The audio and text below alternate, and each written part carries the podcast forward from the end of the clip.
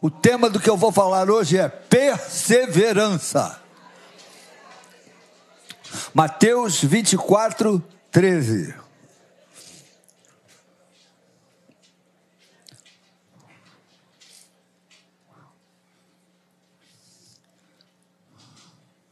Eu prefiro outra versão. Eu prefiro aquele, porém, que perseverar. Ali, ali está ficar firme. Mas é, é isso aí. Perseverança é ficar firme. Não está errado, não. Eu prefiro perseverança. Ah, agora melhorou. Aquele que perseverar até o fim, esse será salvo. Repete comigo essa frase. Aquele que perseverar até o fim será salvo. Outro versículo importante no que eu vou falar hoje é Lucas 21, 19. Lucas 21, 19. É na vossa perseverança que ganhareis a vossa alma. Olha, olha que, que versículo extraordinário. Você vai ganhar a sua alma perseverando. Ser fiel até a morte, se você perseverar, e dar-te a coroa da vida. Então, meus irmãos, a salvação, ela tem uma condicional. Serão salvos os que, os que forem fiéis. Eu acho até que isso aí é meio justo. Vocês não acham que é justo? Que ser salvo é quem é fiel? Porque como é que um infiel ia estar no céu? É melhor que o céu seja o lugar dos fiéis, não é? Não? É questão de justiça. É na vossa perseverança que ganhareis a vossa alma. João 15, 4 diz o seguinte: Permanecei em mim e eu permanecerei em vós. Por quê? Porque permanecer é, está no mesmo bloco de perseverança. Porque quem permanece, persevera. Quem não permanece, não persevera. Garotão bom tá aí, meu filho. Vai sair. Se um copo d'água não vai ficar sem galardão, olha só, você já ganhou algum aí. Permanecei em mim, e eu permanecerei em vós. É para a gente pensar. O que eu estou falando aqui é para a gente pensar. Vocês já notaram que certas coisas são tão contundentes que a congregação não explode em glória a Deus, aleluia, a gente subindo pelas paredes. Não, a turma fica quieta. O evangelho é para a gente pensar. E esse, esse texto é um texto que nós precisamos pensar. Como não pode o ramo produzir fruto de si mesmo se não permanecer na videira? Assim nem vós o podeis dar, se não permanecerdes em mim. Pensa nisso, meu filho. Você precisa permanecer. Agora eu queria citar brevemente algumas causas de afastamentos de Deus. Por que, que algumas pessoas se afastam? Não há dúvida que algumas pessoas se afastam. E Umas se afastam permanentemente, não querem mais saber. O que que leva algumas pessoas a se afastar do caminho? É bom que a gente pense para evitar essas coisas, porque é na vossa perseverança que ganhareis a vossa alma. Uma vez me perguntaram assim: Você ainda está na Maranata? Mas tem mais de 20 anos que você está lá. Você ainda está lá? Meu filho, é a minha igreja. Por que eu não estaria lá? Eu acho que essas pessoas que mudam muito de igreja Eu não sei se isso é muito bom, não. Lógico que há momentos que você não pode agir de outra forma, você sai de São José dos Campos e vem morar no Rio de Janeiro, tem que mudar de, de, de comunidade, de igreja. Então, não tem jeito. Os militares que são transferidos. Hoje em dia, por causa do problema financeiro, algumas pessoas que se mudam de bairros acabam também tomando outras igrejas mais próximas da sua casa, eu não os julgo, por diversas razões. Inclusive, nós temos visto aqui na Igreja Maranata da Tijuca, muita gente que não é da nossa igreja, eles frequentam em outras igrejas na periferia da Tijuca, mas à noite, por questão de segurança, estão frequentando aqui. Então, igreja ali, igreja acolá, etc. Mas de noite, eu também não os julgo.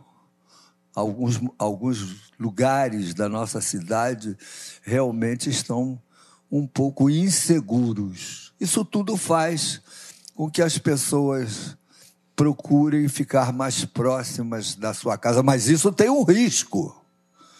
Se nessa mudança você se muda para uma igreja não ortodoxa, uma igreja que não, não obedece a palavra com equilíbrio, você está arriscado a se mudar para uma igreja cujos princípios não são muito bíblicos. E aí você começa a se afastar da verdade. Isso é um perigo. Eu sempre uh, oriento uma pessoa ao se transferir de igreja que, que analise bem, em primeiro lugar, o que é dito, como é a mensagem, se tem estrutura, se tem, se tem se, é, se baseia na palavra de Deus, se tem se, se traz no seu bojo os princípios da Bíblia. Depois analise a liderança. Quem, é, quem são os líderes, os diáconos, os professores, os, os pastores? É, eles são casados com a, com a mesma mulher? Há, há quanto tempo?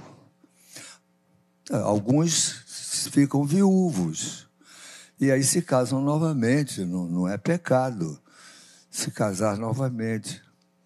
Mas eu já falei para minha mulher: se ela morrer por acaso, nem penso em me casar de novo. Como acharia uma rosa semelhante a ela? E além do mais, eu já tenho 76 anos.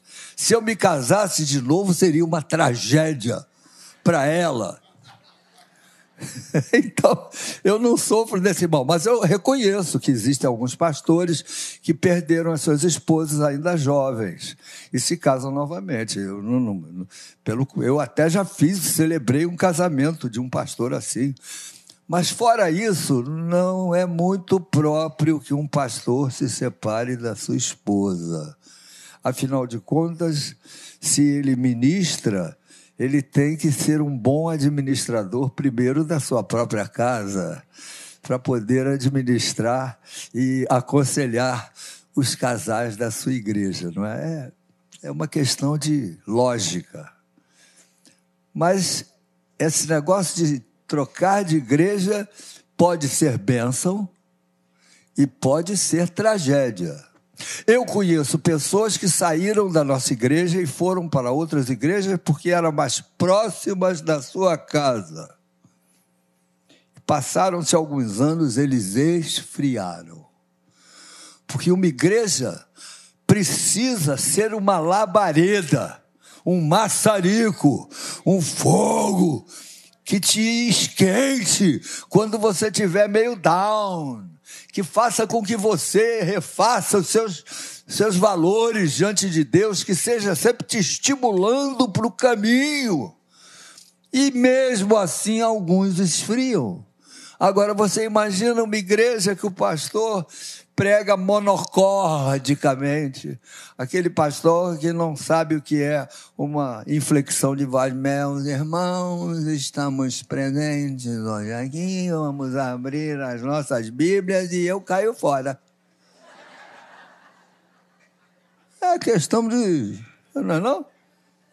Mas vamos lá. Causas do, do afastamento, rapidamente, porque eu só tenho mais seis minutos. Causas do afastamento de Deus. Primeiro,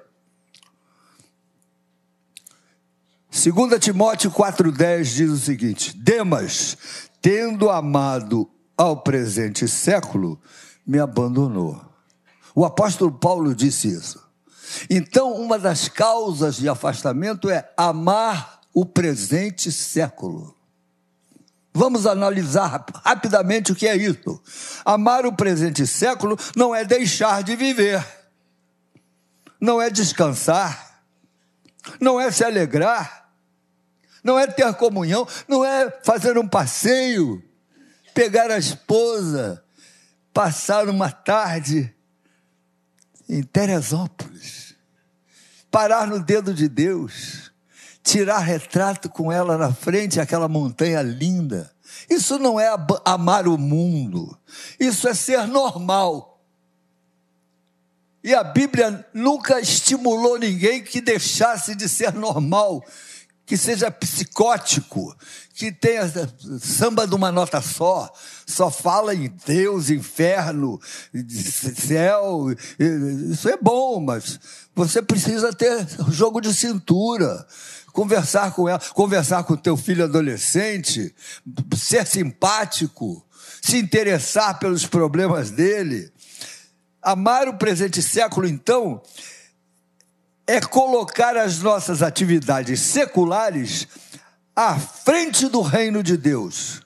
Você pode passear, você pode gostar de, de assistir um jogo de, de futebol e ver o Flamengo vencer ou perder. É, é, jogo é jogo. Futebol é futebol. Uma vez ganha, outra vez perde.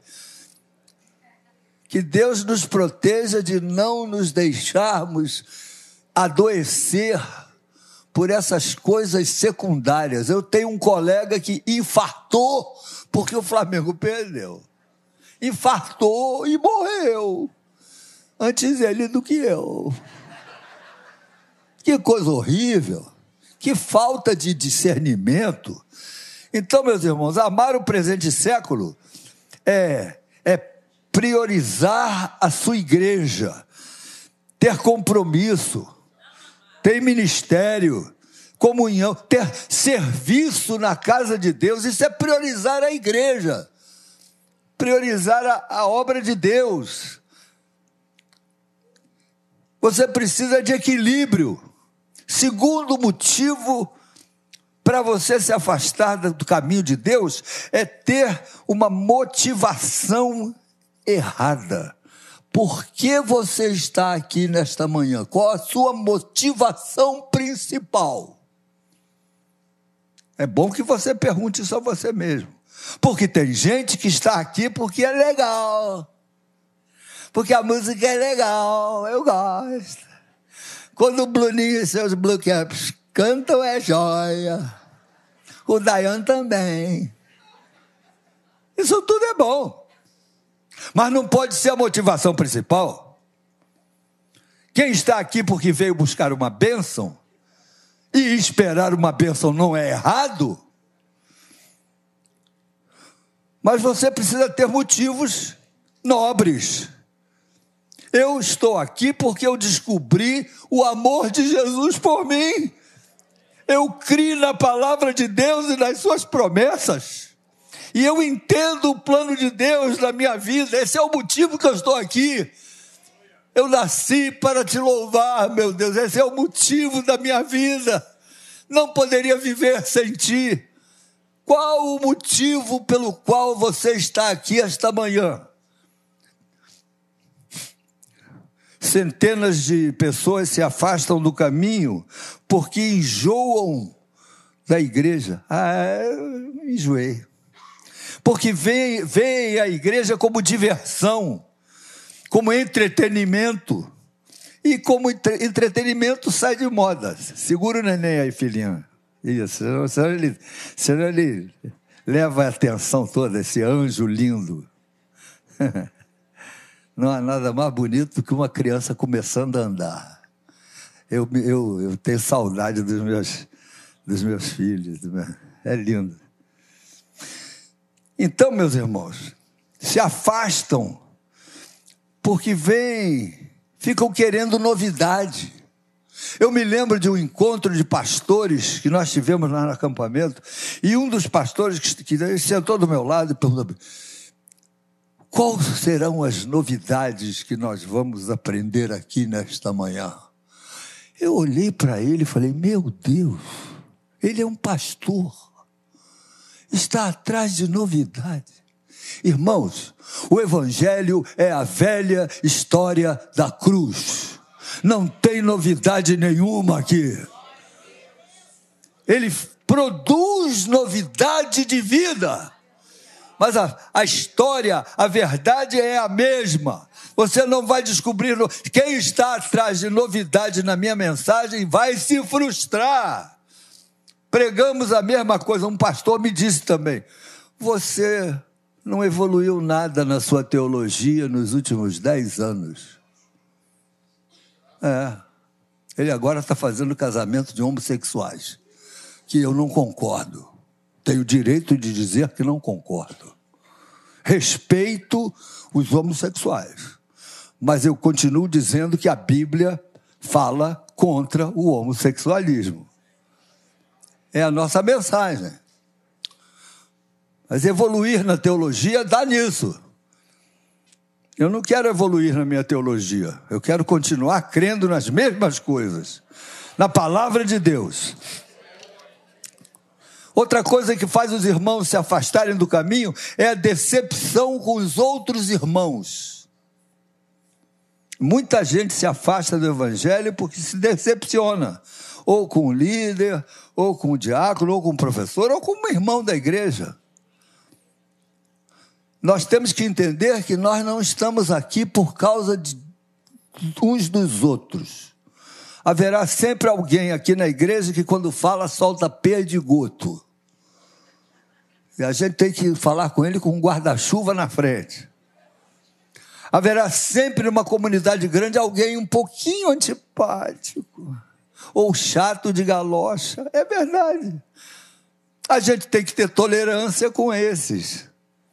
Amar, preferindo-vos em honra uns aos outros. Romanos 12, 10 diz isso, que nós precisamos preferir uns aos outros em honra. Fale com as idosas. Essas, a nossa igreja da Tijuca tem um grupo de idosas e idosos, mais idosas do que idosos, porque os homens morrem mais cedo, mulheres duram mais. Depois dizem que elas são o sexo frágil, mas somos nós que morremos. Mas, de qualquer maneira, valorize as irmãs mais idosas, dê preferência a elas, fale com elas. Na nossa igreja existe um grupo de idosas extraordinárias. E elas gostam de me beijar. Eu não ligo, não. Acima dos 80, sinal verde. Entre 12 e 80, cumprimento na mão. Abaixo de 12, pode beijar também. Só não gosto de uma que quando vai me beijar faz assim, ó.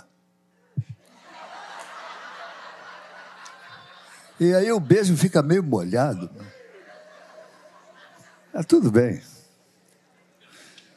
Mas, meus irmãos, você precisa de perseverança se você quiser ser salvo. Não adianta estar aqui hoje. A minha pergunta é: onde, se você viver, onde você estará no que vem? Se você está numa outra igreja por mudança, porque se mudou para Manaus, ótimo. E sempre que você for se mudar, pergunte aos pastores: estou de mudança. O irmão sugere alguma igreja para que eu possa me lembrar para onde eu estou indo? Seus pastores conhecem boas igrejas fora do Rio de Janeiro. Pergunte para você não cometer uma tragédia para você e para os seus filhos. Então, igreja que nós assumimos como casa espiritual não é brincadeira. Eu não fico trocando de família. Igreja é família. Hebreus 12, 1 diz o seguinte: Irmãos, Portanto, também nós, uma vez que estamos rodeados de tão grande nuvem de testemunha, livremos-nos de tudo que nos atrapalha e do pecado que nos envolve, corramos com perseverança. Você precisa na sua vida correr com perseverança. A corrida que nos é proposta. Existe uma corrida proposta para você por causa do evangelho. Você tem um precisa ter um compromisso com Deus. Colossenses 1 11 e 12 diz o seguinte: sendo fortalecidos com todo o poder, de acordo com a força da sua glória, para que tenham toda a perseverança e paciência com alegria dando graças ao Pai que nos tornou dignos de participar da herança dos santos no reino da luz. Esse versículo mexe comigo. Para que tenham toda a perseverança. Não adianta estar aqui hoje. Você precisa assumir um compromisso de perseverança com Deus. E eu já passei do meu tempo. Eu teria ainda outros versículos para compartilhar com os irmãos. Pelo menos mais um. Pelo menos mais um. Vou escolher um aqui. Tiago 1,12. Feliz é o homem que persevera na provação, porque depois de aprovado receberá a coroa da vida que Deus prometeu aos que o amam. Feliz é o homem que persevera. Você está saindo do, desse culto de comunhão, de santa ceia, e que essa mensagem possa ir com você por essa semana. Eu, eu preciso valorizar é a minha perseverança. Eu quero estar buscando a Deus com perseverança. Eu gostei do testemunho de um homem, felizmente ele já foi promovido à glória, mas ele chegou para mim e disse: Pastor Paulo, eu me chamo Israel. Muito prazer. Olha para mim e marca o meu rosto. Eu nunca mais saio daqui. E foi verdade. Ele nunca mais deixou de perseverar na fé até que um dia Deus o promoveu. Você seria capaz de fazer esse compromisso, não comigo, mas com o Senhor Jesus? Olha para mim, Jesus, marca o meu rosto. Eu nunca vou deixar de perseverar na tua presença.